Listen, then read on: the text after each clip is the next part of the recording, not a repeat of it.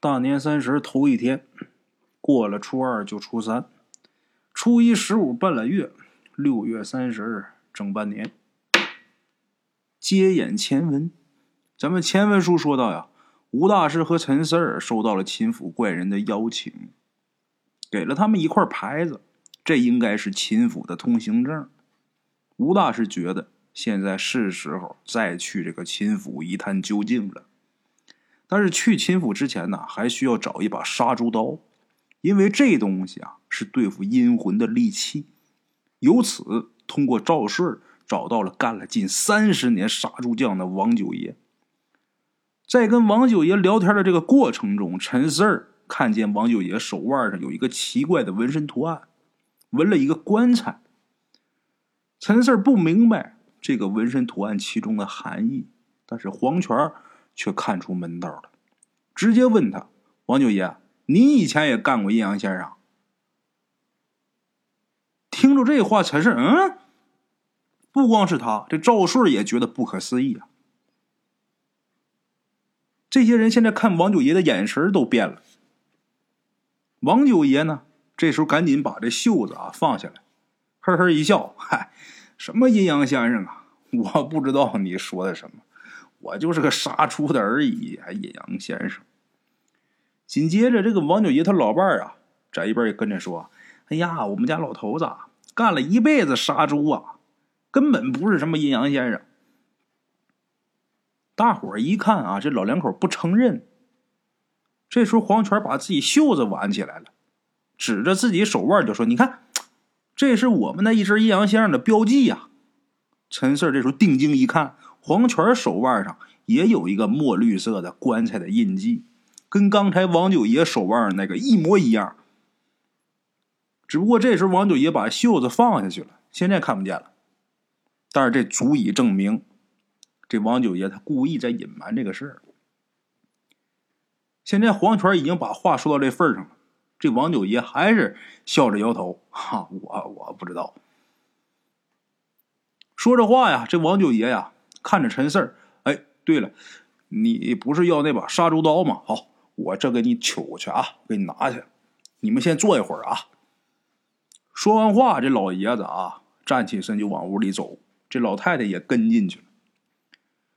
等他们走进去以后啊，这黄泉啊还有些郁闷，就说：“这王九爷明明是阴阳先生，怎么还不承认呢？”陈四也好奇，就问说：“你刚才说这是你们这一身阴阳先生的标记？”这怎么回事？你给说说呗。这黄泉啊，点点头说：“哎呀，这个呀，我师傅从小就跟我说，一旦呢干我们这行有了这个标记啊，这标记就只能带到棺材里边。你活着的时候，只要是有了这东西，不能弄掉。”陈四说：“那王九爷也是你们这一支的？那你们这一支多少人呢？”这黄泉听陈四这话呀，笑了：“嗨，现在呀。”干阴阳先生这一行的人不多了，据我所知，我们这一支的人剩下应该不到十个了，而且方圆十里八村的呀，好像就我一个。但是现在看呢，不对，王九爷也是。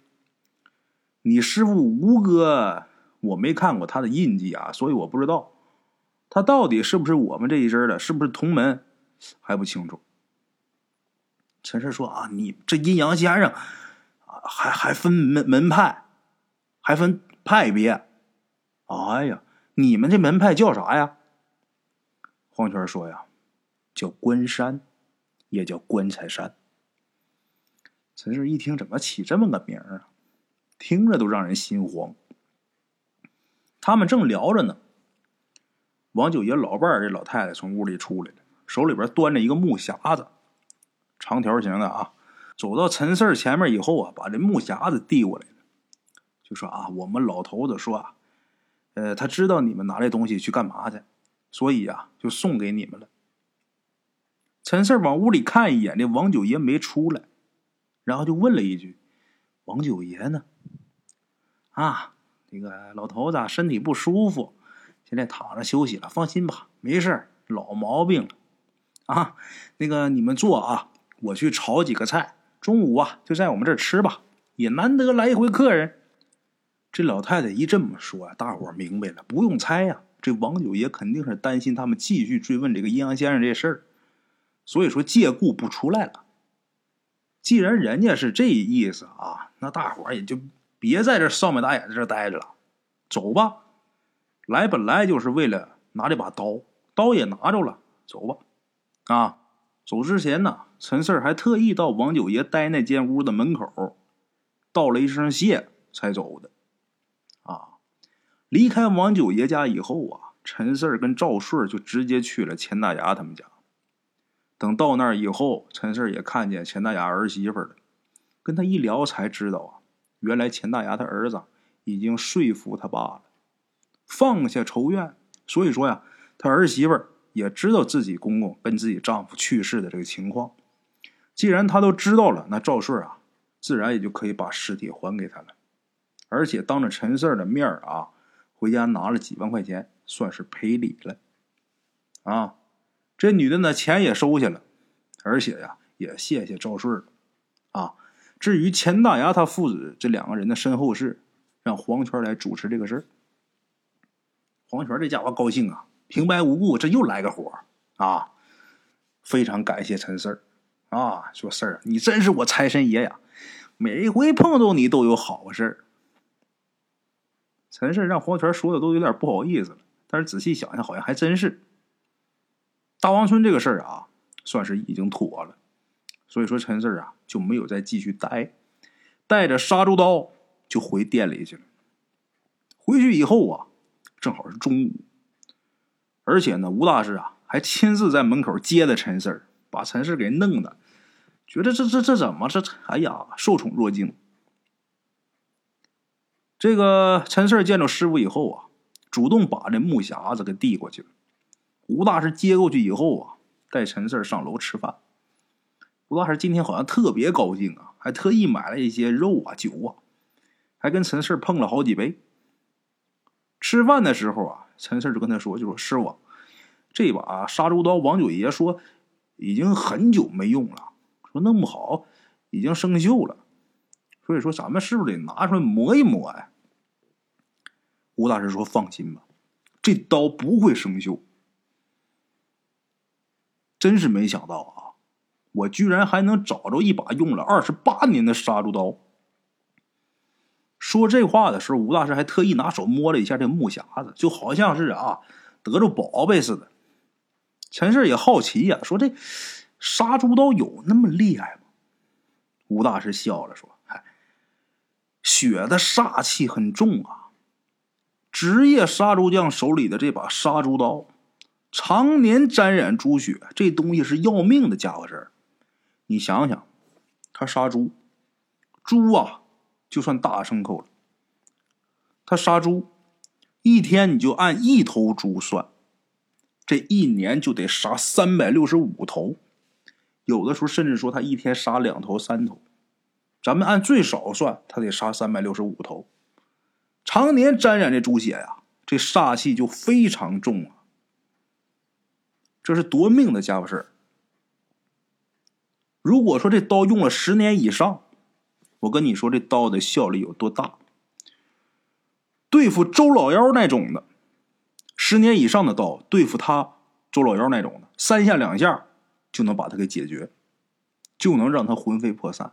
你想想，这刀用了二十八年了，这得是什么效力啊？吴大师这一说，把陈氏给吓着了。没想到这杀猪刀居然能这么厉害。说完之后，吴大师啊，又摸摸这匣子，就说：“嗨，有这东西啊，咱们去秦府啊，就不用太过担心。”啊，陈氏一听他这么说，心里有底了。之前挺怕秦府里那个阴邪的东西，现在陈氏心里还有些期待呢，早点去秦府一探究竟。哈哈。简短截说，在吴大师和陈氏拿到这个杀猪刀以后的第五天，这吴大师突然问陈氏：“要不要去秦府啊？陈氏一听，那肯定要去啊。其实陈氏啊，在拿到杀猪刀那天，吴大师跟他说完这杀猪刀的效力那天，他就想直奔秦府。但是，一想吴大师身上有伤，之前站起来啊都容易扯着这伤口。如果就这么火急火燎跑秦府去，万一跟那阴邪的东西交起手干起来，那吴大师肯定吃亏。吴大师要是吃亏的话，剩陈四一个，那啥也不是啊。所以说，陈四就按耐住这个冲动了，就想着先让师傅先休养几天，反正也不急这几天嘛。只不过呀。现在吴大师主动提到了这个事儿，那就说明他觉得自己身体没问题了。既然这样的话，那陈氏肯定得说去呀，现在就去吗？吴大师说呀，今儿不行，今儿都下午了，肯定来不及了，明天早上吧。这样啊，咱们先准备一下。听吴大师这么一说呀，陈氏赶紧啊，师傅你说你需要准备什么东西啊？我就赶紧去弄。吴大师说：“杀猪刀，这必须带；黑灵位、哭丧棒，有这三样足够了。还有就是你得呀，去买一些质量好一点的五谷啊，不要有虫眼的。这粮食啊，不能是陈的，要新的。你再准备一点这个杏木钉子，还有棺材钉。真是这一算，这东西挺多呀。但是没办法，秦府。”除了那个阴邪的东西里开外啊，光秦府这老爷到下面这丫鬟一百多号，那要不多准备点东西，到那赤手空拳跟着打，那对活人来说那不行，必须得有这个法器呀！啊，准备东西啊，这哭丧棒是吴大师特意啊打电话给小王村这王支书。让他把王富贵去世的时候，王友山当时穿的那孝衣给拿过来，然后吴大师啊自己重新做的这哭丧棒，这东西这威力很大呀。于小雨那种级别的鬼魂打一下都吃不消。虽然拿他打秦府那个阴邪的东西是没有可能的啊，基本上可能没什么用，但是对付秦府里这些丫鬟家丁啥的，肯定很有效果。而且这哭丧棒它还不重。随身携带也方便，啊！陈四照吩咐把这些东西都准备齐全以后，等到第二天一大早，陈四就坐在吴大师的摩托车上啊，准备出发。正准备出发的时候，黄泉来了。陈四一看这家伙啊，他第一反应就挺吃惊的，就说：“你咋来了？”陈四刚问完，吴大师就说：“呀，啊，我让他来的。”这次去秦府，机会难得，所以说我们不能错过这次机会，一定要准备充分。陈四一想，有道理啊，他当然没意见呐。他这会儿巴不得再来点有实力的。这黄泉虽然说这人有点爱财，不着四六，但是说实力还是有的。有他在啊，获胜机会能大一点。目前这准备呀，也算是挺充足的。吴大师黄泉。加上已经恢复了能有八九成的于小雨，还有杀猪刀，还有那些其他的东西，啊！黄泉来了以后啊，这吴大师也没耽搁，赶紧发动这车子朝秦家村去。陈四想着，终于能再入秦府啊！进去之后，把这阴八字的局给他破了，我就好了，我就没事了。这心情啊，控制不住激动啊！但是这摩托车没开出去多远，吴大师这手机响了。吴大师把摩托车停在路边，把电话掏出来接电话。接完之后，这脸色就变了，然后就说：“好，我马上就过来。”挂了电话之后，吴大师是立马发动这个摩托车啊。陈四一看他这么着急，心里就有点犯嘀咕。但是还没等陈四开口问呢，吴大师就先说了：“秦家村出事了。”陈四一听吓一跳，又出什么事了？我这都准备好了，就去秦府，这这又出什么事了？吴大师说呀，全村的鸡鸭鹅猪牛羊狗全死了，而且兔仙药那地方重新阴云密布。这一听，我的妈呀，这也太突然了吧！而且这这事儿啊太巧了，我们现在正要去那儿呢，秦家村就出这事儿了。这是巧合吗？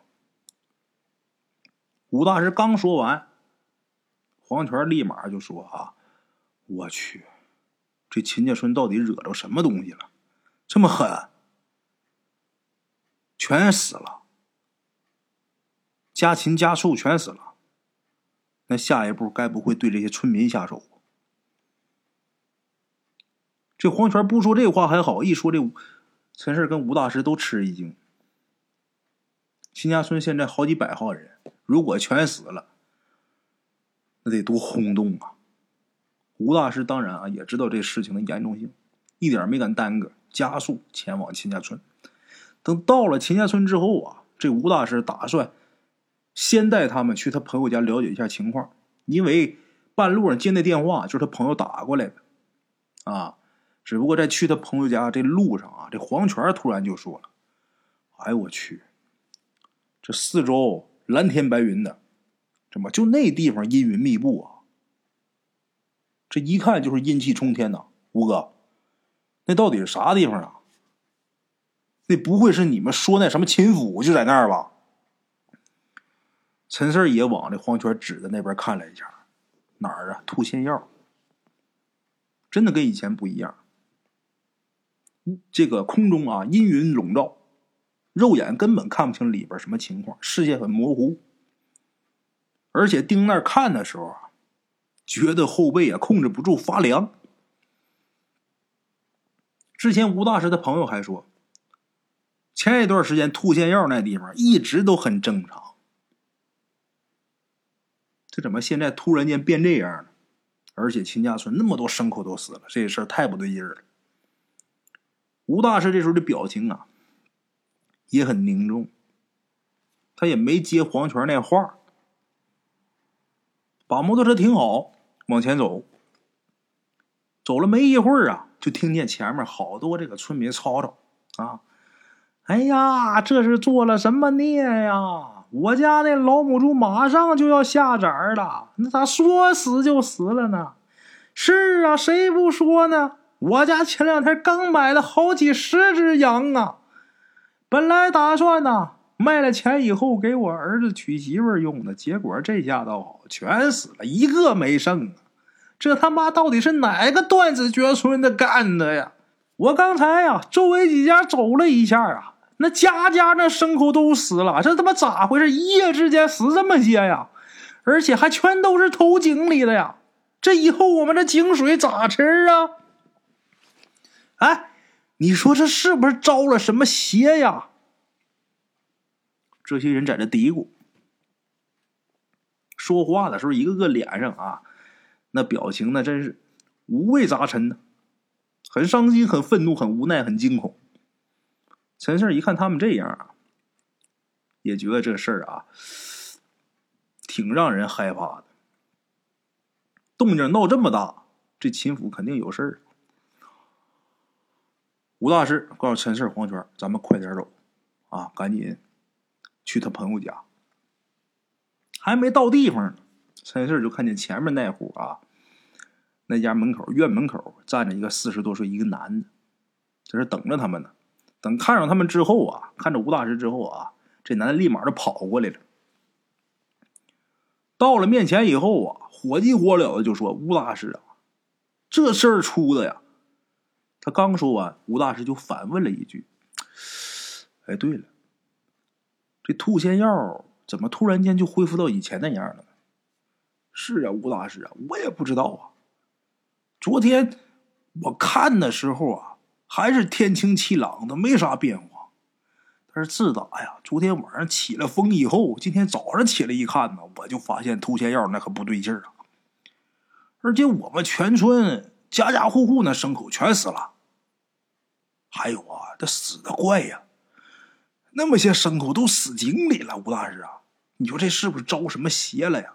要真是的话，你可得救救我们呢。这时候，吴大师说呀：“哎，你说这事儿是从昨天晚上起风开始的，那在此之前有没有发生什么怪异的事儿？”吴大师这朋友摇摇头：“没有。”哦，没有。那好，那你就从昨天晚上起风开始，你把这事儿给我说详细一点。吴大师，是这样啊，昨天晚上啊，吃完晚饭，我也没有到处走，我就跟往常一样，大概晚上八点多钟啊就开始睡了。刚开始一切都很正常，但是之后啊，就是我家的窗户玻璃啊就噼里啪啦响，把我给惊醒了。醒了以后啊，我就听见外面呼呼刮大风啊，那声才大呢。我们家的窗户都是关上的，但是还是能听见乒乒乓乓响啊。我当时以为这是要下雨了，所以我也就没太注意。可是没过一会儿啊，我就听见我家这鸡呀、鸭呀、狗啊全都叫啊，那声音很吵啊，很大呀。我以为这是刮大风刮的，把这些牲口都给惊着了。那他们叫着啊，我也没太在意。后来不对呀，这全村的鸡、鸭、鹅、狗、猪的全叫，都跟着叫，那声吵的都不行，根本没法睡觉。我就想出去，我吼两嗓子，吼一下自己家这牲口。但是我穿上鞋下地，我去开门的时候，这门怎么都打不开，就好像有人呐在外边推着似的，我怎么都打不开这门。没办法，我就拍窗户啊。冲我们家这牲口就吼两嗓子，但是没用啊。过了差不多能有十来分钟吧，这些牲口都不叫了。而我还想出去看看，我怕有人偷牲口啊。但是门就是打不开，你说这奇怪不？这门咋打推不开？那时候我媳妇就说呀，可能是外边有什么不干净东西，就劝我不让出去，说等天亮以后再说。我当时也真是有点害怕呀。我这心也直突突。我听他的，我就回去睡觉去了。结果等早上一起来，你看怎么着？早上一睡醒，就听见呐，家家户户啊，这吵吵把火的，就说自己家的牲口全都跳井死了。我当时吓一跳，我赶紧跑我自己家的井看了一眼呢，还真是啊。我们家这些牲口的尸体呀，全在这井里边这水面上漂着呢。你说看着多瘆人呢。不光是我们家，也不光是我们附近呢。结果这一个打听一看，全村家家户户全这样。所以我赶紧给你打电话呀，我把这事跟你说一下。之后我就想起来你让我看吐泻药的这个事儿。结果等我一看呐，完了，吐泻药那也变了。吴大师啊，你说这到底咋回事啊？吴大师这时候啊，没回答，没说话。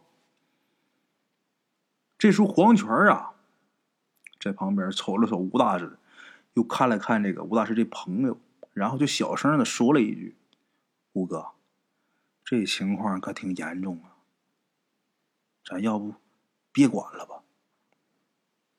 吴大师这时候说呀：“起阴风，吃生剂，这是通阴的征兆啊。”陈这一听通阴呢，师傅，啥叫通阴呢？吴大师没说为什么，因为怕说出来之后把他这朋友给吓着，再出去瞎嚷嚷去。啊，没接陈四这话，陈四也识趣儿，就没再继续往下问。吴大师把这摩托车停在这个他朋友家这院子里边，然后跟黄泉、陈四啊一起到这个井边上看了一眼。这井不是很深。从井口到下面，估计也就是七八米。站在这个井边上往下一看，里边黑漆漆的，但是能看见这水面上飘着一只猪。这猪这猪脑袋呀朝上，还睁着眼睛呢。在这往下一看啊，跟这死猪目光这一对视，吓得起一身鸡皮疙瘩。这玩意看着膈应啊！啊！吴大师、黄泉啊，一直盯那儿看，陈四看一眼就站一边去了，看着有点麻人。吴大师跟黄泉看了好一会儿，然后吴大师这朋友就过去问吴大师：“吴大师怎么样了？看出来啥没有啊？”吴大师说：“你放心吧，这事儿我能解决。”听吴大师这么说，他这朋友啊也就松口气儿了。你别管因为什么，你能解决就行。吴大师接着说啊，你这口井啊，以后还是别用了，用砖给它封起来吧。那个黄泉事儿，我们走。去哪儿啊？去吐仙药。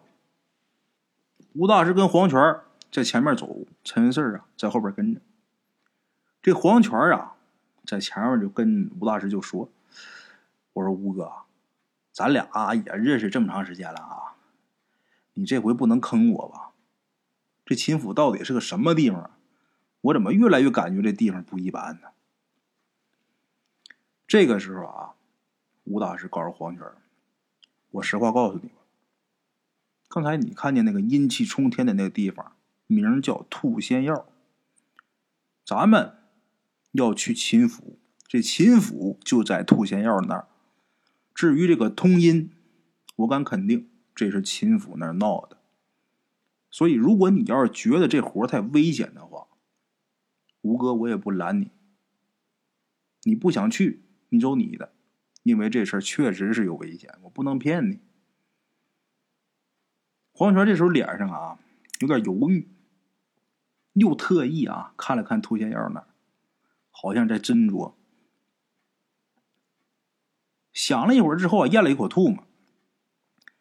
哎，吴哥，要说怕，我从六岁开始我就睡棺材，什么鬼东西我都见过，我怕他个球啊！我不怕。陈氏一想，你你肯定是打肿脸充胖子。不过这黄泉啊，明知道这回这活有危险，而且危险性还挺高，但是人家啊，还是愿意跟他们一起去。不管出于什么目的，陈氏是打心眼里感激的。啊，这吴大师啊，估计也没想到这黄泉啊，他能选择留下来，所以说就拍拍黄泉肩膀，就说：“哈，好兄弟，我没看错你。”黄泉这时候呵呵一笑，说：“那是，那个吴哥，有个事儿咱得先说一下啊。”这时候吴大师看了黄泉一眼，好像立马就明白他什么意思了，就跟黄泉说：“放心吧，之前说好给你多少钱，现在给你加一倍。”黄泉这时候脸上啊笑脸出来，你看，我就说嘛，我吴哥不可能亏待兄弟啊。听这话呀。陈氏也觉得弄了半天，这个家伙愿意冒这险呢，也是为了钱啊，还坐地起价。不过也可以理解啊，这黄泉毕竟跟他们是无亲无故啊，那总不能人家什么都不图就跟你去冒险吧？这也不现实。而且黄泉这个人呐，挺坦诚，我为了钱，我就是为了钱啊，这也算是好事一件吧。说明这个人虽然爱财，但是至少他靠得住啊。吴大师肯定也是这么认为的，所以才找这个黄泉帮忙。啊，他们三个往前走的时候啊，陈氏就看见有很多村民都在就是讨论自己家的牲口跳井自杀这个事。对于农村人来说，这家里边喂养点牲口，那是经济来源呐。如今这经济来源断了，一个个是哭爹喊娘的。陈氏就想，现在事儿已经是发生了。再怎么骂，再怎么喊，也没有什么用，也没办法。好在这人没事儿。陈氏一想这个啊，就问吴大师：“师傅，你说为什么昨天晚上刮大风的时候，你那朋友开门开不开呢？这风停了，他这门也打不开，怎么回事？这些牲口都死了，这人没事啊，这为啥呢？”吴大师就说：“呀，这跟通阴有关系。就目前这个情况来看。”昨天晚上秦家村刮这风肯定是阴风，这没问题。而且这个阴风肯定是从秦府那边刮过来的。如果只是普通的阴风的话，那就说明某个地方出现了一个很阴邪的东西。上回妖灵从地底下出来的时候，那不就那样吗？呼呼的来大风。紧接着刮完风之后，秦家村家家户户这牲口都头顶死了。这怎么回事呢？这叫吃生计，而且只有通阴了，才会伴随着吃生计的这个情况。什么是通阴呢？咱们活在阳间的人呐，物啊，能跟阴间连接起来，这是一种非常危险的做法，而且特别疯狂。因为一旦要是搞通阴的话，就很有可能被下面查到。咱说你阳间跟地府，你能随便连通吗？如果被下面查着的话，你谁弄通阴这个事儿，那谁会遭到重处的？如果说要是控制不好，刮出来这个阴风，很容易会祸及到秦家村的人。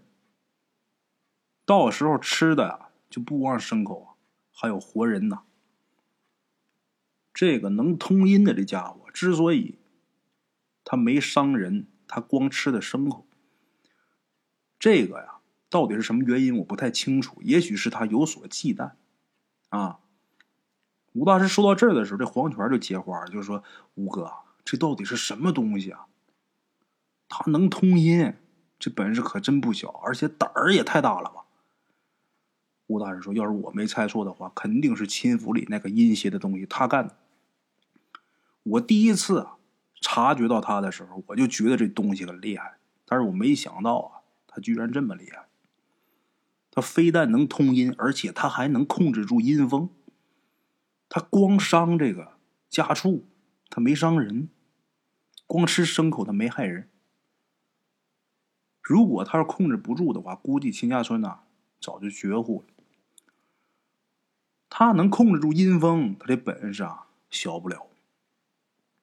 这时候黄泉接话了：“这个吴哥，是啊，他能整这么大动静，那肯定本事不能小，他肯定是有什么目的呀。”我的妈呀！我们对面这到底是个啥东西啊？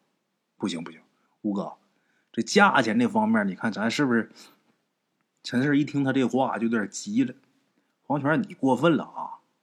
你看之前咱给你好几个活了吧？平时也挺关照你的。再说我师傅已经给你加一倍的钱了，你怎么还要涨价呢？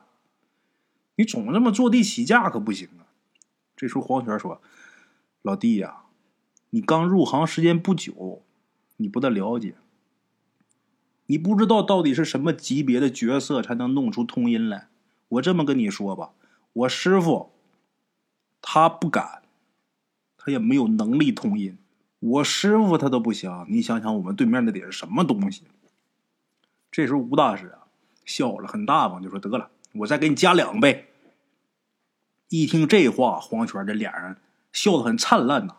你看。吴哥，那你要这么说的话，你都这么仗义，那我就不废话了。这回啊，不管碰见什么，我黄泉必须跟你共进退。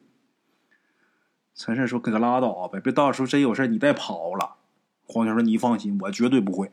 哎，咱这人品在这放着呢，是不是？我要钱归要钱，事儿归事儿。”这时候吴大师也说：“黄泉不会这样。”啊，黄泉这时候很高兴啊，你看。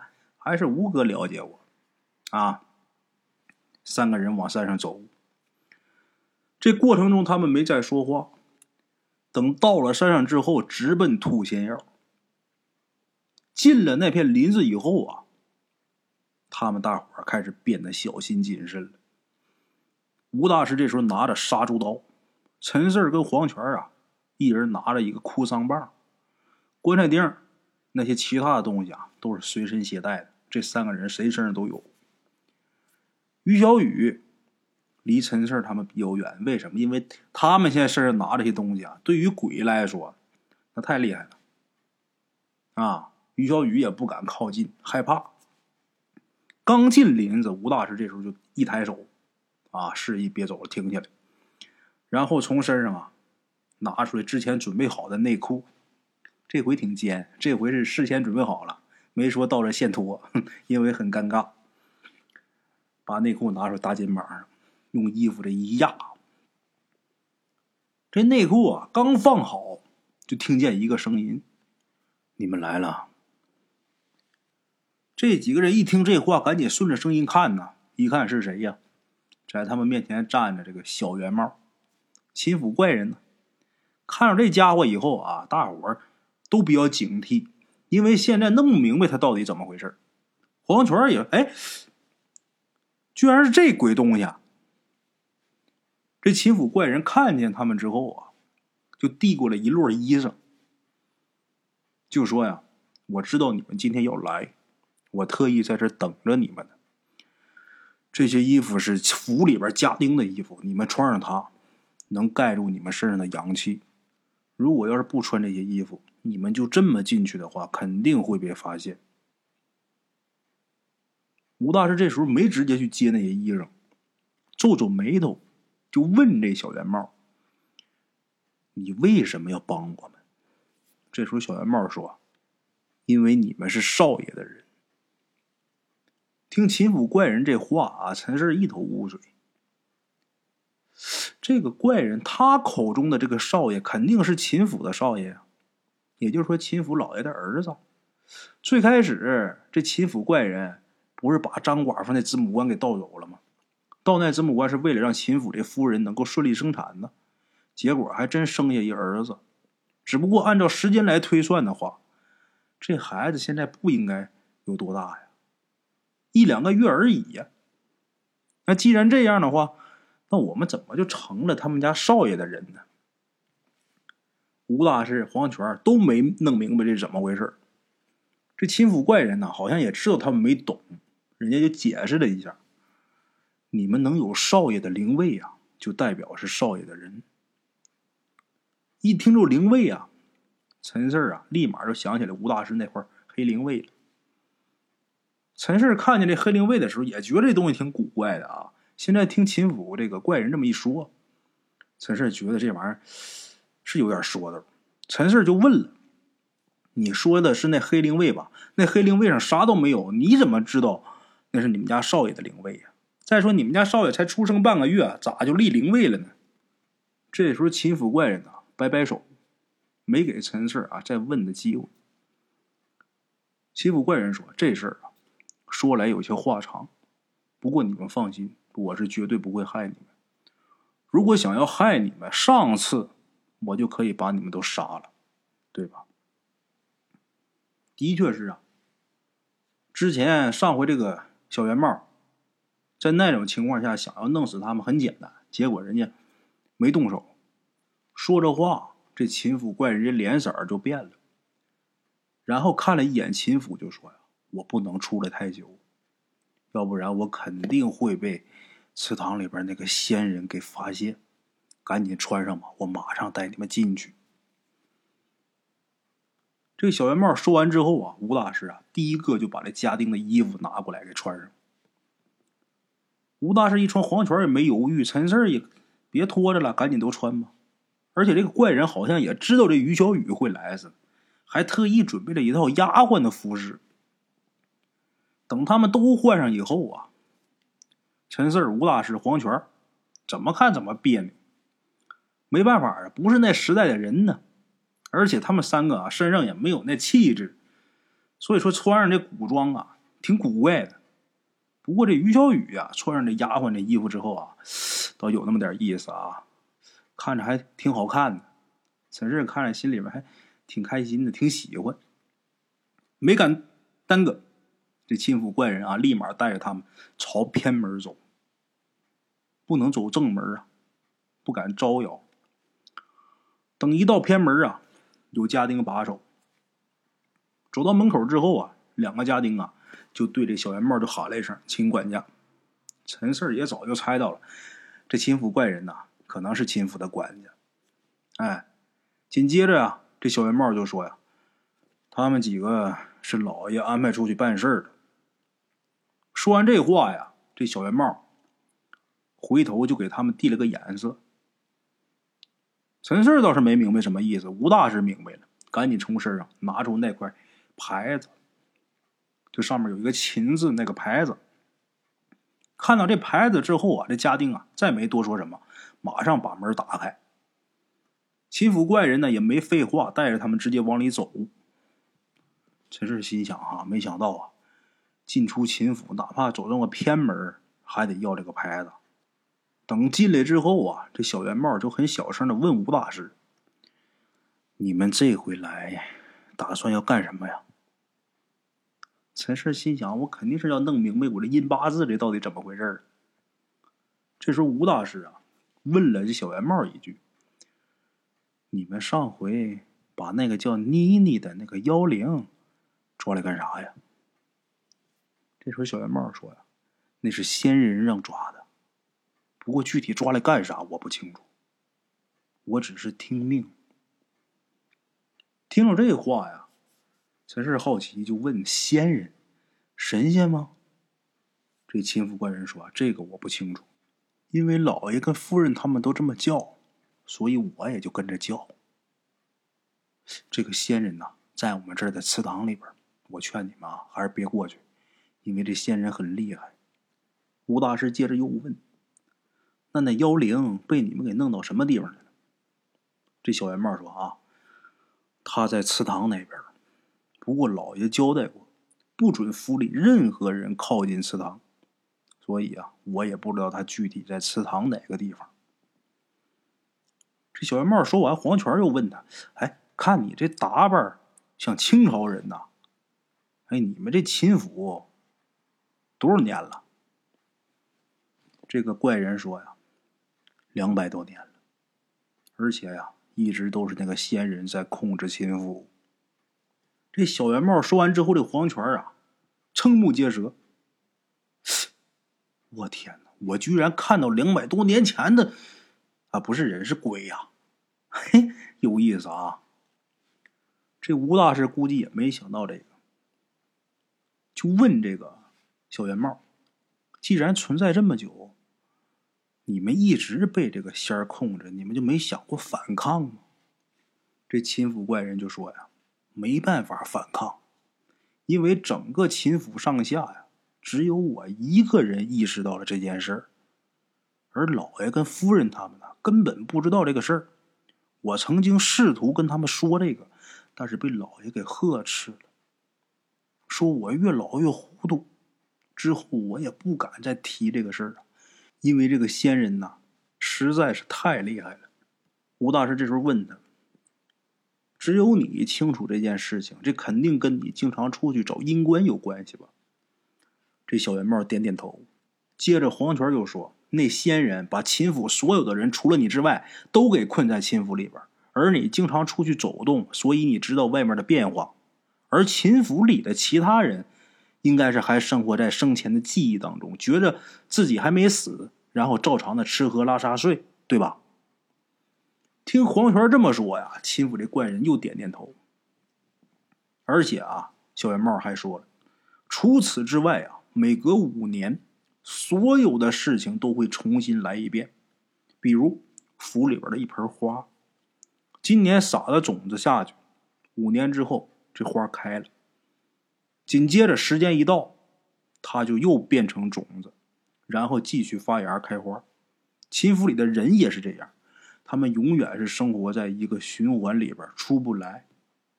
而我虽然知道秦府已经变了，但是每当循环一次以后，我该做什么事我还得去做。为什么？一个是我不敢反抗，另外一个身体根本不受控制。这话一说完，黄泉这脸色都下来了。说这不相当于在圈养一批阴魂吗？那这仙人到底想干什么呀？这吴大师啊，也问这个秦府怪人，就说这仙人到底是怎么来的呀？秦府怪人这时候说呀，这个他也不是很清楚，这个事只有老爷才知道。不过啊，据说那个仙人在府里边已经很多年了。